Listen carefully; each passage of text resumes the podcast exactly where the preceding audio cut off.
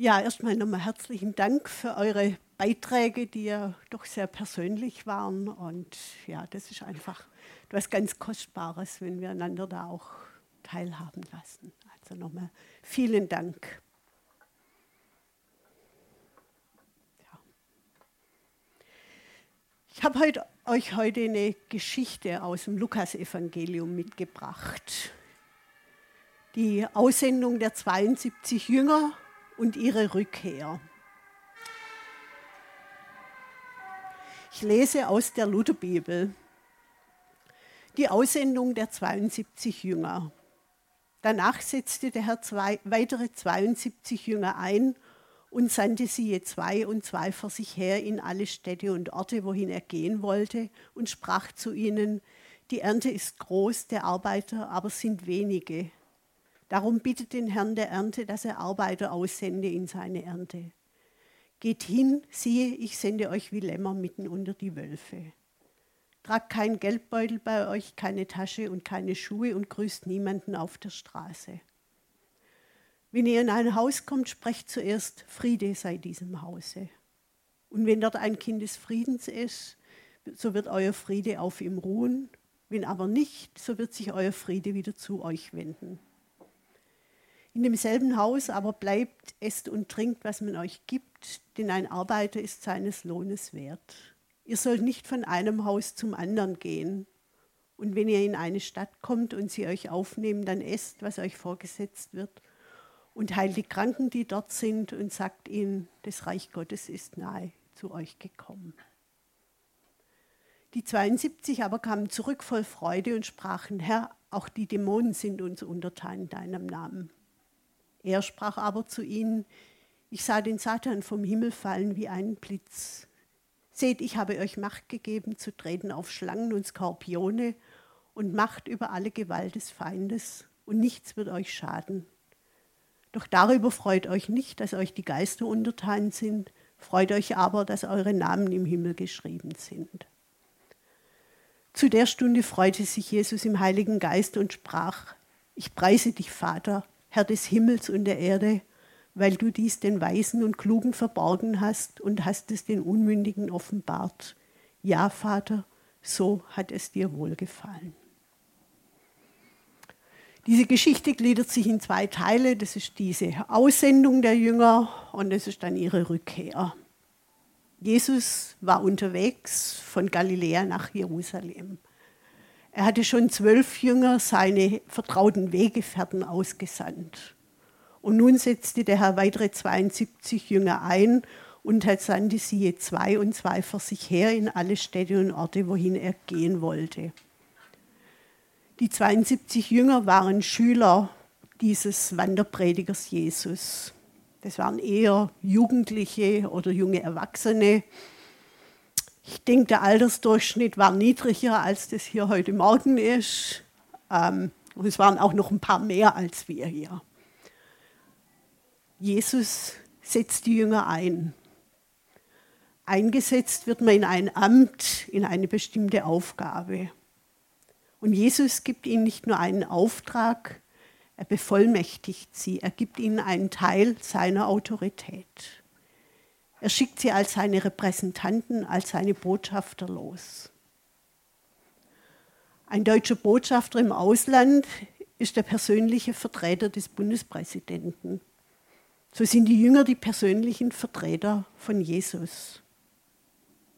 Bisher haben die Jünger zugeschaut, zugehört, miterlebt, was Jesus sagte und tat. Doch nun sind sie nicht mehr irgendwelche Anhänger Jesu, sondern seine Bevollmächtigten, seine Beauftragten. Sie sollen ihm vorausgehen in die Städte und Orte, die er noch aufsuchen wollte. Zu zweit, nicht allein. Es ist ein großer Vorteil, wenn sich zwei ergänzen können und sich gegenseitig ermutigen. Und so ist keiner der Jünger auf sich alleine gestellt. Jesus gibt ihnen ganz konkrete Anweisungen, wie sie sich verhalten sollen.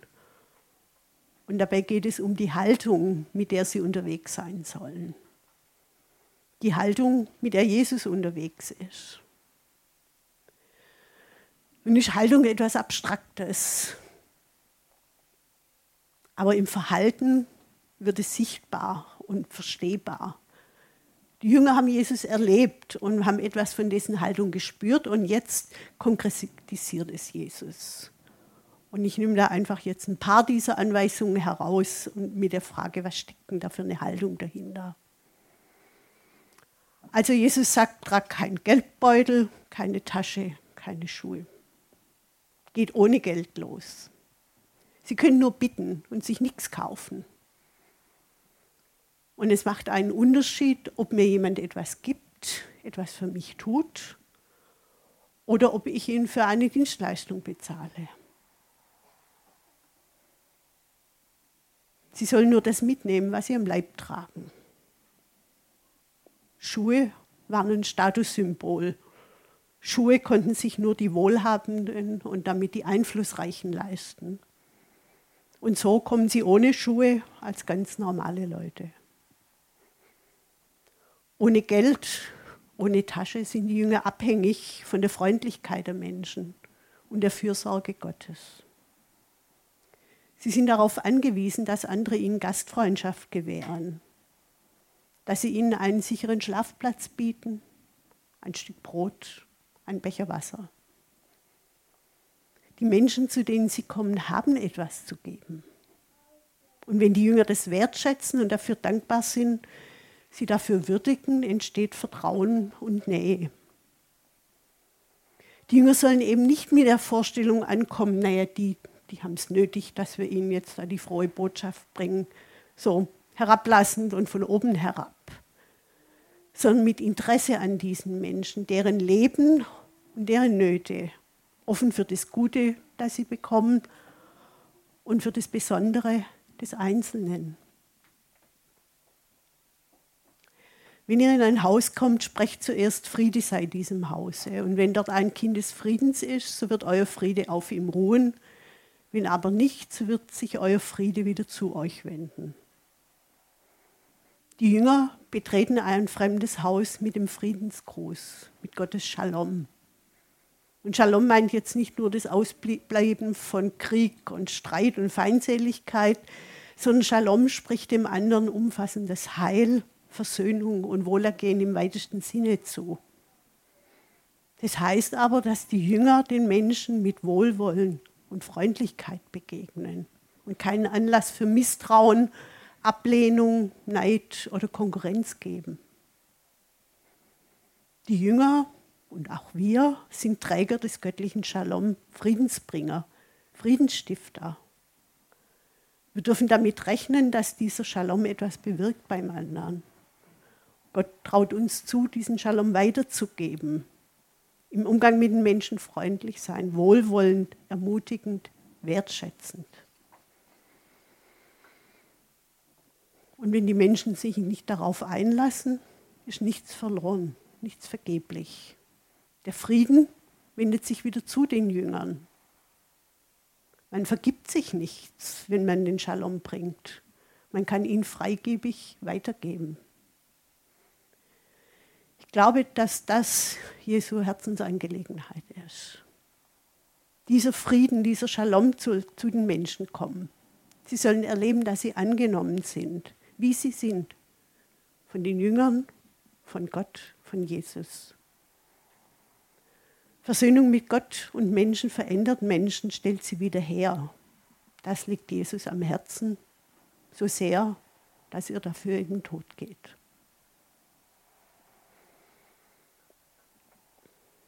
In demselben Haus aber bleibt, esst und trinkt, was man euch gibt, denn ein Arbeiter ist seines Lohnes wert. Ihr sollt nicht von einem Haus zum anderen gehen und wenn ihr in eine Stadt kommt, sie, sie euch aufnehmen, dann esst, was euch vorgesetzt wird. Die Jünger sollen dort bleiben, wo sie aufgenommen werden. Essen, trinken, was es gibt, sich einfügen in das Miteinander diesen Menschen. Es waren meist Bauern oder Handwerker, die in den Orten und Städten lebten. Und da gibt es immer was zu tun. So können die Jünger mit anpacken, wo es nötig ist. Sie werden ein Teil der Hausgemeinschaft.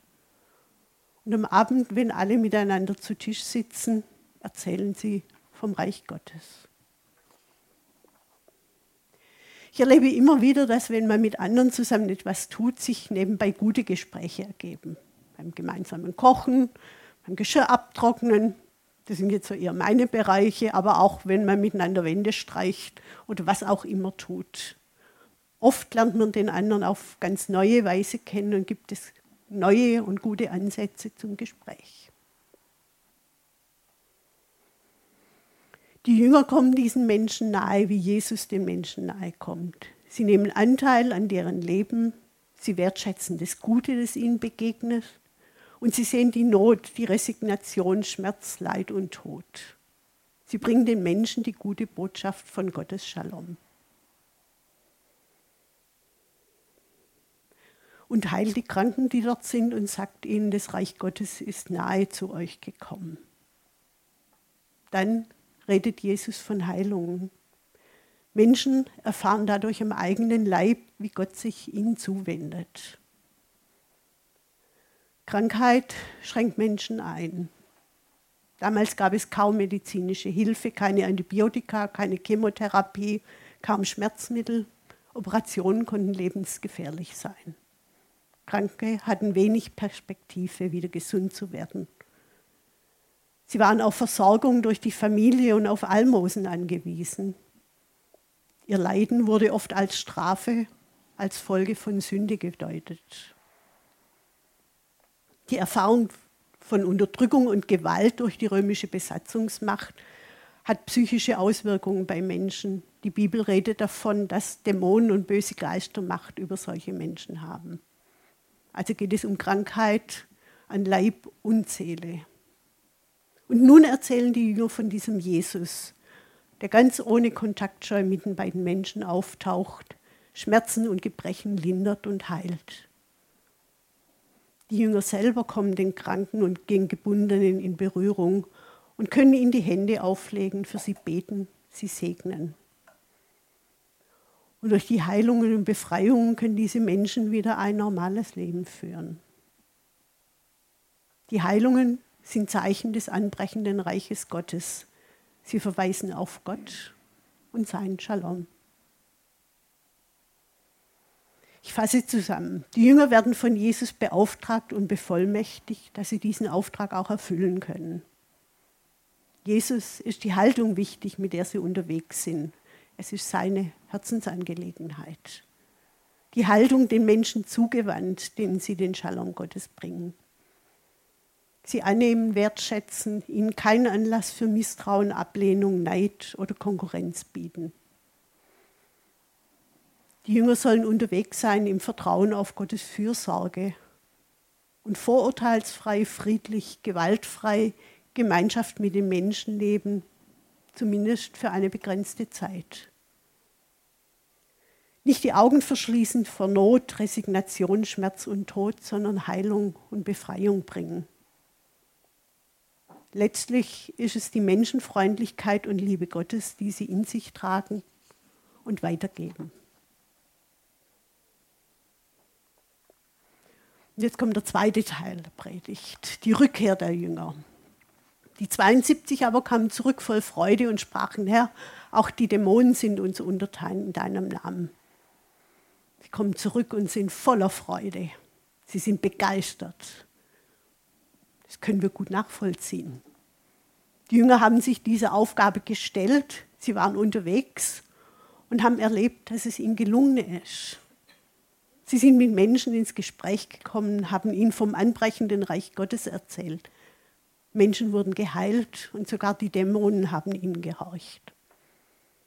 Und alles, was sich bei den Menschen eingenistet hat an Minderwertigkeit, Scham, Zerbruch, Hilflosigkeit, Hoffnungslosigkeit, Verzweiflung als Reaktion auf Gewalt und nee, auf Gewalt, auf Krankheit, auf Demütigung, wird verwandelt durch die Begegnung mit Gottes Liebe und seinem Shalom.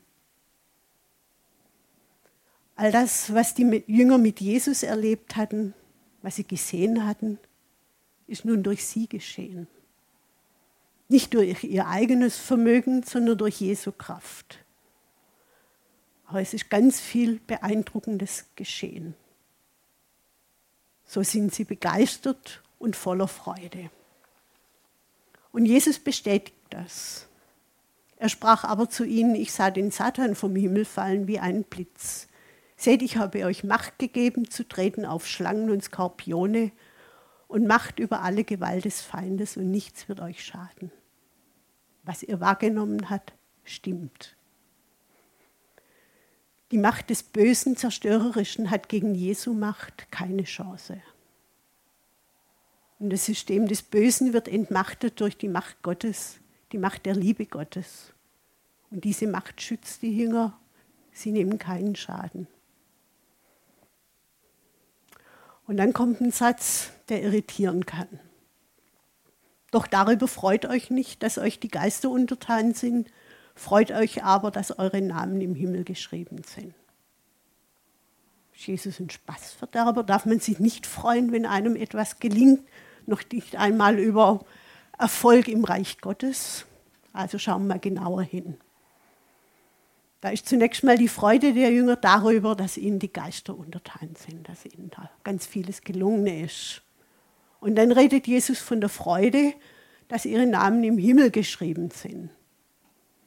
Und in der Luther-Übersetzung, die ich jetzt da zitiert habe, da klingt es nun so, als ob die zweite Freude, die, dass ihre Namen im Himmel geschrieben sind, die richtige, die einzig richtige Freude ist. Im Originaltext klingt es eher anders. Da geht es um einen Vergleich von der einen und der anderen Freude. Die Hoffnung für alle übersetzt.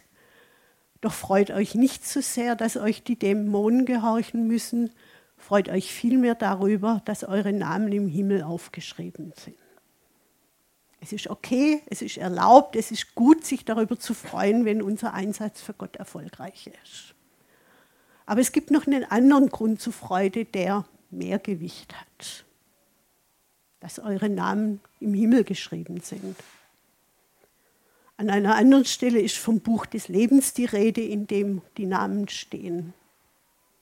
Das könnten wir jetzt so verstehen, dass wenn wir irgendwann in den Himmel kommen, Petrus an der Tür steht und schaut, ob dort unsere Namen aufgeschrieben sind. Aber so ist es nicht gemeint. Himmel meint dasselbe wie Reich Gottes. Und das Reich Gottes ist mit Jesus in die Welt gekommen. Es ist nahe herbeigekommen.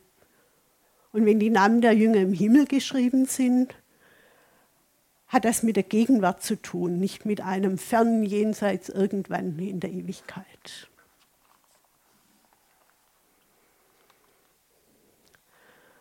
Am Anfang des Lukasevangeliums wird von einer Volkszählung berichtet. Der römische Kaiser Augustus hatte angeordnet, dass sich jeder in seinem Herkunftsort in die Steuerlisten einzutragen habe.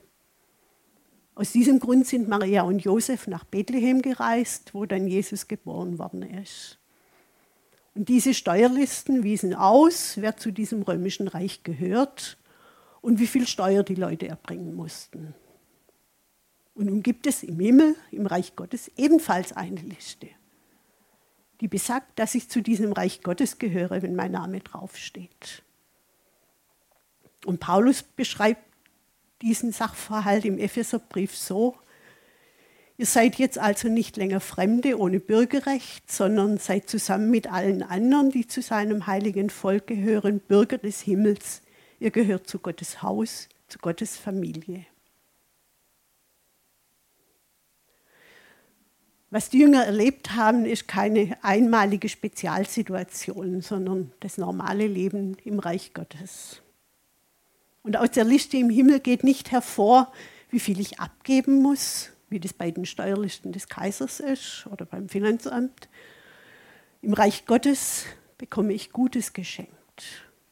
Neues, verändertes Leben, Shalom, Heil, Versöhnung, Segen.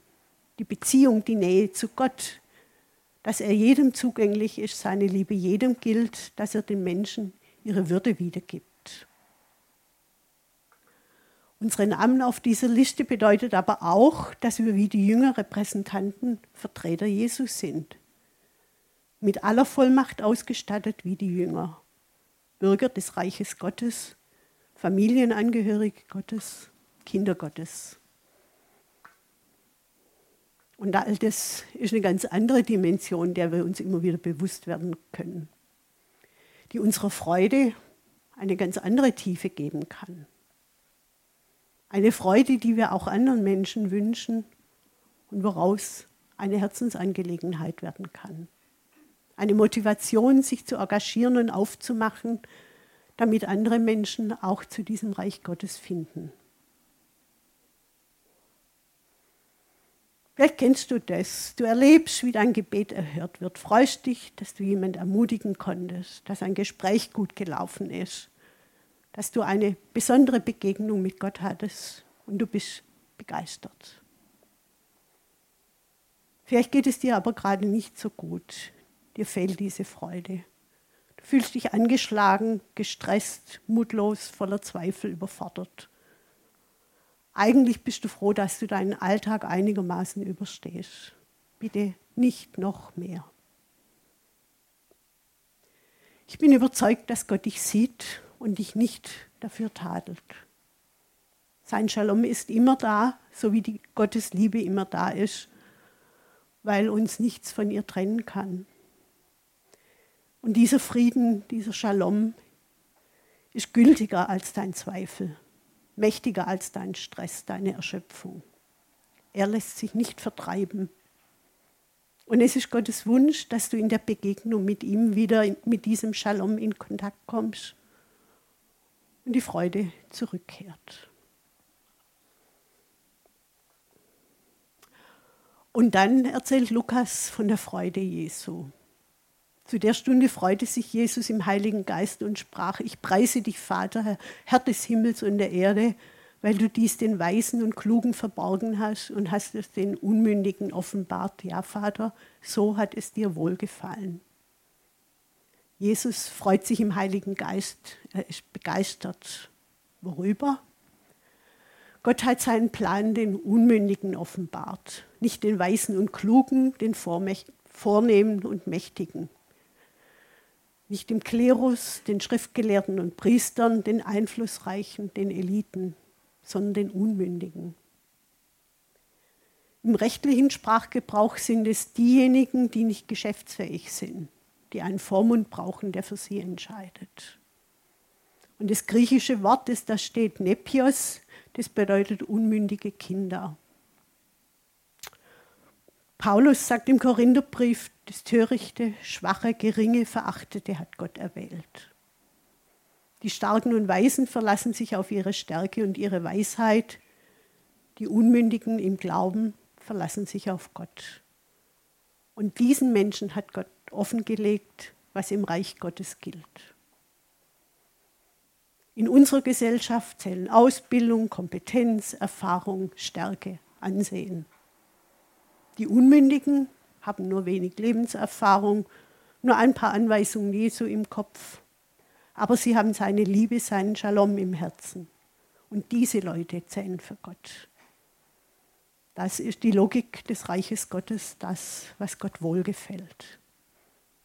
Das gehört zur guten Botschaft Gottes. So wie ich bin, bin ich Friedensbringer für andere Menschen. Mit der Botschaft, dass jeder dazugehören darf. Die Menschen können in Beziehung zu Gott kommen, ein Neuanfang kann in ihrem Leben geschehen, geprägt nicht von Konkurrenz, Leistungsdruck, Ausgrenzung, sondern von Annahme, Wertschätzung, Zugehörigkeit, Shalom. Ich denke, dass die Erfahrungen der Jünger für Jesus die Bestätigung sind, dass all das, was Gott verheißen wird, anfängt, Wirklichkeit zu werden. Jesus ist angetreten mit dem Wort aus Jesaja 61 und hat damit seine Aufgabe beschrieben. Der Geist Gottes des Herrn ist auf mir, weil der Herr mich gesalbt hat. Er hat mich gesandt, den Elenden gute Botschaft zu bringen, die zerbrochenen Herzen zu verbinden, zu verkündigen den Gefangenen die Freiheit, den Gebundenen, dass sie frei und ledig sein sollen, zu verkündigen ein gnädiges Ja des Herrn. Das sind die guten Gedanken Gottes, sein Shalom für uns Menschen. Für die Elenden, die mit zerbrochenem Herzen, die Kranken, Unfreien, Gebundenen, gibt es Hoffnung, dass die guten Gedanken Gottes bei den Menschen ankommen. Die guten Gedanken Gottes, die in Jesus Gestalt angenommen haben, die durch Jesus für Menschen erlebbar werden. Und eben nicht nur durch Jesus, sondern durch alle, die zu ihm gehören. Wo Menschen diesen Shalom Gottes ausstrahlen und weitergeben, ist Reich Gottes, ist der Himmel. Jesus trug den Menschen auf, wenn ihr in ein Haus kommt, sprecht zuerst, Friede sei diesem Haus. Shalom. Das gilt auch uns. Wie wäre es, wenn wir allen Menschen so begegnen? Und wenn unsere Begegnungen geprägt wären von diesem Friedensgruß?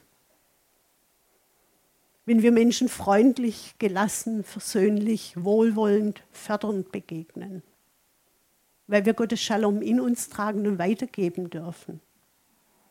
Ob im Supermarkt, Kindergarten, der Schule, unter Kollegen in der Nachbarschaft.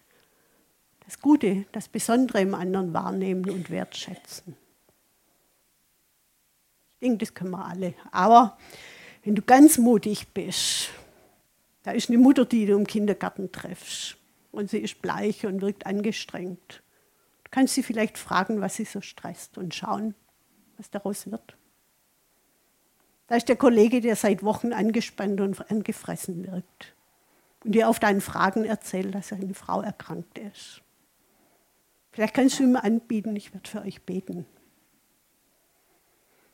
Da ist die Kommilitonin, die beim Essen in der Mensa immer allein am Tisch sitzt. Setz dich doch mal dazu und versuch mit ihr ins Gespräch zu kommen. Da ist der Klassenkamerad, der gerade so die Versetzung geschafft und mächtig Stress mit seinen Eltern hat. Vielleicht kannst du ihm beim Lernen helfen. Und schau dich doch beim Kaffeetrinken nachher mal um. Gibt es jemanden, mit dem du noch nie ein Wort gewechselt hast? Oder steht jemand allein da? Dann geh doch einfach auf ihn zu. Wir dürfen uns freuen, dass wir Bürger dieses Reiches Gottes sind und seine Bevollmächtigten, seine Beauftragten. Wir tragen Gottes Shalom in uns und dürfen uns mit ihm freuen, wenn dieses Shalom andere Menschen erreicht.